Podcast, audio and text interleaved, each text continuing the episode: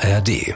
Kurzer Hinweis, hier folgt jetzt ein Extra, ein Bonus zu einer unserer Dark Matters Folgen, ein Gespräch zu einem Thema, wie läuft das eigentlich genau bei den Geheimdiensten? Viel Spaß beim Schlaumachen. Ich glaube, man kann davon ausgehen, dass es auch in Deutschland wimmelt von iranischen Agenten. Also es gibt viele Gründe, warum die Iraner sich für Deutschland interessieren. Dark Matters. Geheimnisse der Geheimdienste. Mit Eva Maria Lemke.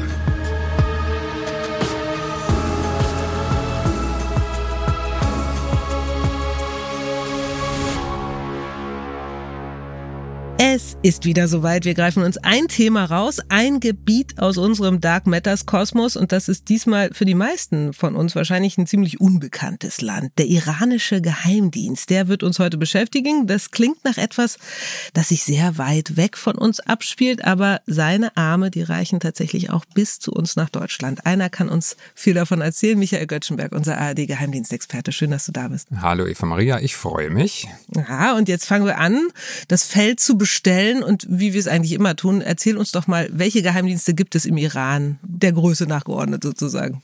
Ja, es gibt eine ganze Menge geheimdienstliche ähm, Aktivitäten und äh, Stellen im Iran, aber uns interessieren heute vor allem zwei und das sind die beiden, die auch im Ausland aktiv sind.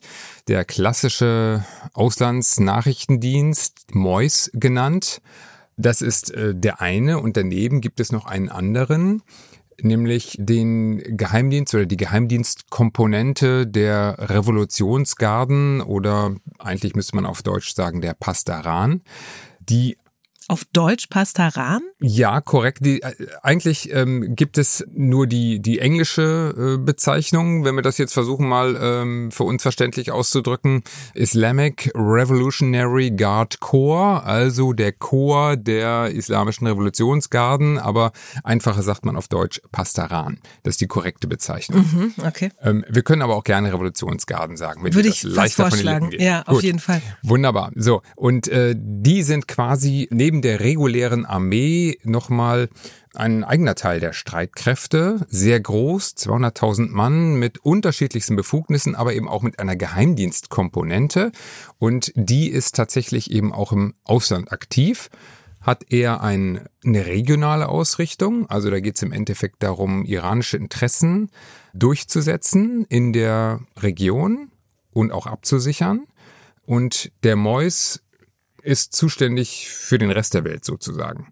Und das ist die Arbeitsteilung und ja, und dann ist natürlich immer die Frage, wie können die eigentlich miteinander? Mhm, ja, und wir haben ja schon häufiger Länder bereist zusammen im Gespräch, äh, in denen es durchaus Geheimdienste gab, die ähnliche Befugnisse hatten, also die sich so ein bisschen überschnitten haben. Und äh, da war oft der Fall, dass die sich eigentlich ein bisschen behindert haben gegenseitig fast. Ist genau. das da auch der Fall? Äh, gegenseitig das Wasser abgegraben mhm. haben, wie zum Beispiel bei den russischen Diensten. Da haben wir ja. das äh, ganz eindeutig. Und bemerkenswerterweise ist das im Iran nicht so. Und es hat sehr viel damit zu tun, dass wir seit Jahrzehnten dieses Sanktionsregime Regime haben, unter dem der Iran zu leiden hat und der ja auch den Spielraum der iranischen Außenpolitik massiv einschränkt. Die sind halt immer die Bad Guys und sind äh, immer auf der Suche nach Verbündeten und das Charakteristikum für Verbündete, die für den Iran in Frage kommen, ist einmal ähm, hassen die auch Israel und hassen die auch die USA. Und dann äh, sind sie bereit, mit jedem gemeinsame Sache zu machen. Und diese Situation, die führt tatsächlich dazu, dass diese Ausgangslage, dass wir da zwei Geheimdienste haben, die beide fürs Ausland zuständig sind, äh, sie sich sehr gut aufeinander abgestimmt haben. Also der Druck von außen führt dazu, dass man tatsächlich diese ganze Wettbewerbssituation, die es eigentlich ja gibt, dass man die überwunden hat und sich, so ist zumindest der Eindruck, dass man sich gut ergänzt jetzt lief mir gerade so ein bisschen kalter Schauer über den Rücken, als du gesagt hast, die sind gut aufeinander abgestimmt, weil ähm, ja, die diese beiden Geheimdienste sorgen ja unter anderem auch dafür, dass wirklich jegliches Widerwort im eigenen Land wirklich brutal genau. unterdrückt wird. Das haben wir jetzt gesehen, äh, gerade Ende 2022, nach dem Tod von Masa Amini in Polizeigewahrsam, der sehr rätselhaft war, bis heute nicht aufgeklärt ist, aber man ahnt, was da sich abgespielt haben könnte. Und nach den Protesten dort, die eben auch wahnsinnig grausam niedergeschlagen worden sind und bis heute eben auch unterdrückt werden. Also das ist schon auch eine Hauptaufgabe dieser Geheimdienste, eigentlich im Grunde die eigene Bevölkerung in Schach zu halten. Genau, mit äh, gut aufeinander abgestimmt. Ähm, das soll, sollte nicht lobend klingen im Sinne von, äh, ach, sind die toll, sondern man muss ganz einfach sagen, dass die einfach wenn man sich die iranischen Interessen betrachtet und die Ausgangssituation des Iran, dass sie ziemlich erfolgreich sind in dem, was sie vorhaben. Aber das ändert natürlich nichts daran, dass es ein Unrechtsregime ist und seit Jahren äh, wird darüber gesprochen, ob man äh, die Pastoran, Schrägstrich Revolutionsgarden, ob man die auch von Seiten der EU nicht auf die Liste der Terrororganisationen setzen soll. Die Amerikaner haben das schon gemacht. In Europa tut man sich äh, damit schwerer, weil das irgendwie auch gerichtsfest nachgewiesen werden muss. Man kann dagegen klagen vor dem Europäischen Gerichtshof. Aber das macht schon deutlich, womit wir es hier zu tun haben. Wir haben es hier mit einer Organisation zu tun, die der Unterdrückungsapparat des Mullah-Regimes ist, die direkt angedockt ist an den Revolutionsführer Khamenei und die dafür da ist, alle Feinde im Inland und im Ausland zu bekämpfen und im Inland heißt das eben auch gnadenlos zu unterdrücken. 200.000 Mann plus Freiwilligen Verbände, die also auch nochmal mindestens doppelt so viele sind, so dass wir hier äh, über eine Situation reden, wo äh, die auch wirklich in den hintersten Winkel des Landes kommen und alles mitkriegen. Die sind also auch ein Frühwarnsystem. Und äh, dieses System dient eben dem Zweck, die Macht und die Herrschaft des Regimes abzusichern. Also eigentlich könnte man fast sagen, es ist so eine Art Privatarmee für das Regime, oder? Ja, aber eine sehr große und es ja. ist in der Tat ein, ähm, äh, eine Parallelstruktur. Es gibt ja auch die reguläre Armee, die für die Landesverteidigung zuständig ist äh, und das gibt's auch in Saudi-Arabien. Also es ist nicht das einzige Land, wo man solche Strukturen hat, aber wir reden hier immer über Länder, in denen wir ein, ein Regime haben, das brutal natürlich alles unterdrückt und bekämpft, was an Protest, an Opposition im eigenen Land entsteht. Hm. Und dann fällt da auch immer wieder der Begriff Al-Quds-Brigaden oder Al-Quds-Einheit. Wie stehen die zu den Revolutionsgarden? Genau, Al-Quds Kräfte sagt man korrekterweise, weil äh, wir okay. es hier ähm, ich hab's versucht ja nicht mit einer Brigade zu tun haben. Das mhm. wäre ein bisschen verniedlichend, ähm, weil das ja so eine militärische Größenordnung ist, äh, sondern äh, das ist auch nochmal ein erheblicher Teil der Pastoran, die dafür da sind, im Ausland Operationen durchzuführen, die auch geheimdienstliche Erkenntnisse generieren und die tatsächlich eben auch dafür da sind, die iranischen Interessen im Ausland durchzusetzen. Und dann sind wir mittendrin im Nahostkonflikt. Mhm. Das sind diejenigen, die die Hisbollah im Libanon unterstützen, ausrüsten, mit Waffen beliefern, trainieren und auch strategisch beraten und eben auch die Hamas.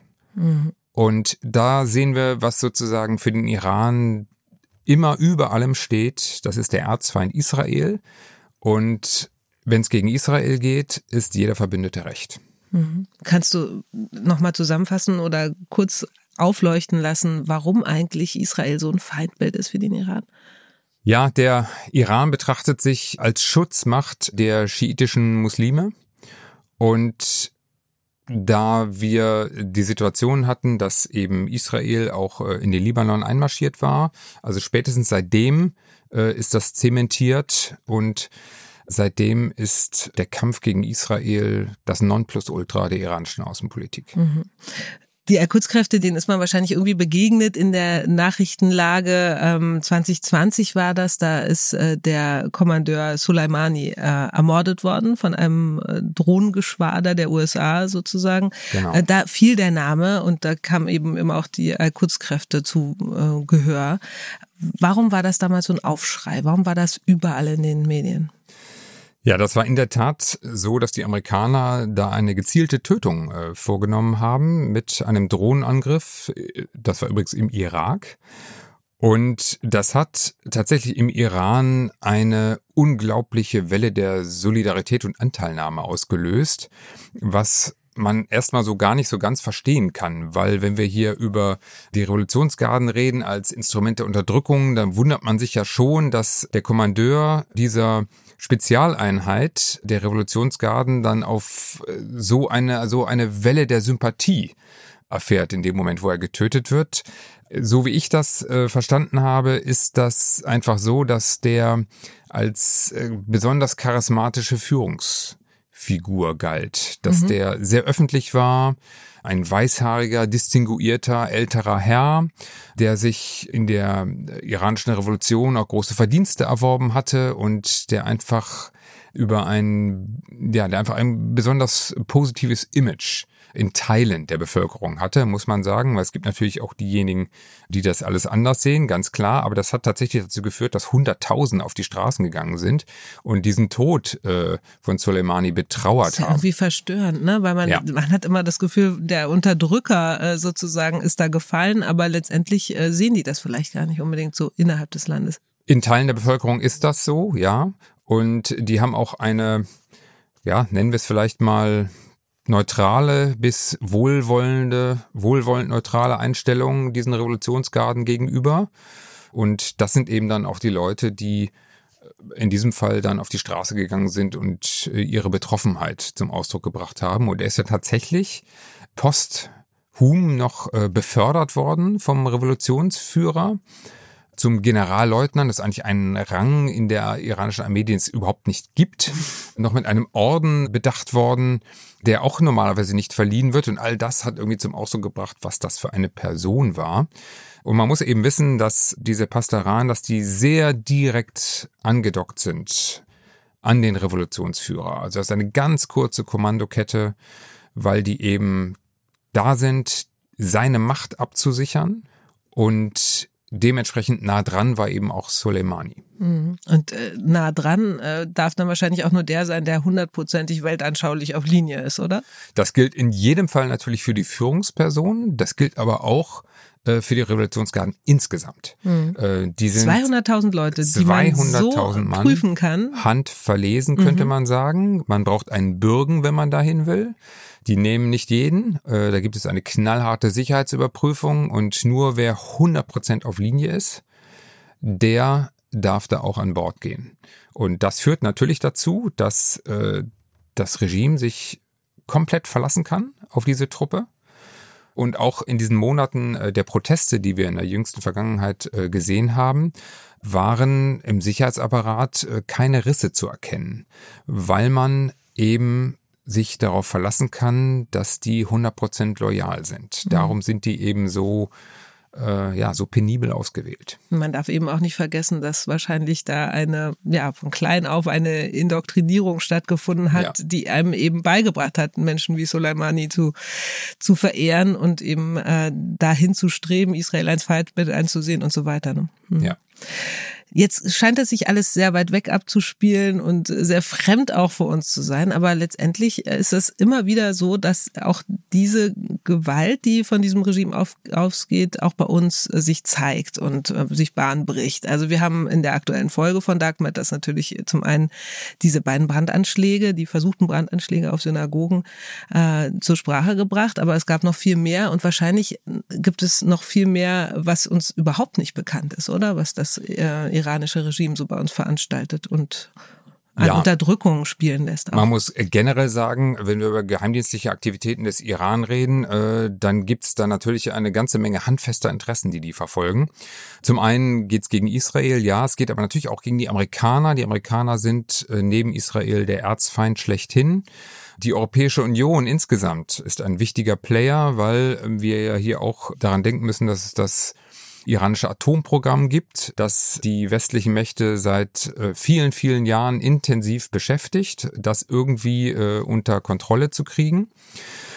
Insofern hat äh, der Iran auch massive Aufklärungsinteressen in Deutschland, aber darüber hinaus geht's natürlich auch immer um Regimegegner im Ausland.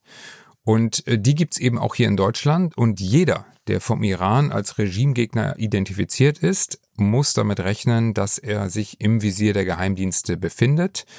Und die schauen da so genau hin, auch in Deutschland, wie es irgend möglich ist. Ja, also zum einen, es gab auch diese Fälle, als ich vor der iranischen Botschaft in, hier in Berlin-Zehlendorf da Protestierende versammelt hatten, die haben sich da ja wirklich richtig postiert, die hatten einen Wohnwagen und so weiter, die waren Tag und Nacht da vor Ort und haben demonstriert. Die wurden immer wieder Opfer von Übergriffen. Also gab es einen ganz besonders gravierenden, wo wirklich auch mit der Waffe gedroht wurde und so, aber auch jemand äh, verletzt worden ist. Das heißt also, die gehen gar nicht so unbedingt, vielleicht ein bisschen wie die russischen Dienste, gar nicht immer so unbedingt so äh, verdeckt vor, sondern auch so, dass man es merkt und dass es ein bisschen wehtut. Ja, die haben keine Samthandschuhe an und ich glaube, man kann davon ausgehen, dass es auch in Deutschland wimmelt von iranischen Agenten. Warum aber ausgerechnet Deutschland? Also ich, ich glaube, Deutschland ist ein ganz wichtiger Handelspartner für den Iran. Hat es auch was damit zu tun oder ist es sozusagen die, die Israel-Verbindung ähm, oder was, was genau treiben die hier eigentlich? Nein, wir haben schon eine ganze Menge Exil-Iraner in Deutschland. Ich habe eine Zahl im Kopf, 300.000. Äh, das sind sehr viele. Und allein das ist ein Grund. Und dann, wie gesagt, dass Deutschland eine Rolle spielt, ähm, auch als äh, zentrale Macht in der Europäischen Union, wenn es um das iranische Atomprogramm geht. Also es gibt, gibt viele Gründe, warum mhm. die Iraner sich für Deutschland interessieren. Wir haben also einen Staat, der für sich beansprucht, ein Gottesstaat zu sein und ganz besonders gottesfürchtig zu sein, ganz besonders äh, muslimisch durchdrungen, ja, und der dann aber jemanden wie in unserem aktuellen Fall Ramin Y, also einen absoluten Lowlife, einen Kriminellen verpflichtet, wie wir glauben und auch belegen können, äh, für sich tätig zu werden. Wie passt das bitte zusammen?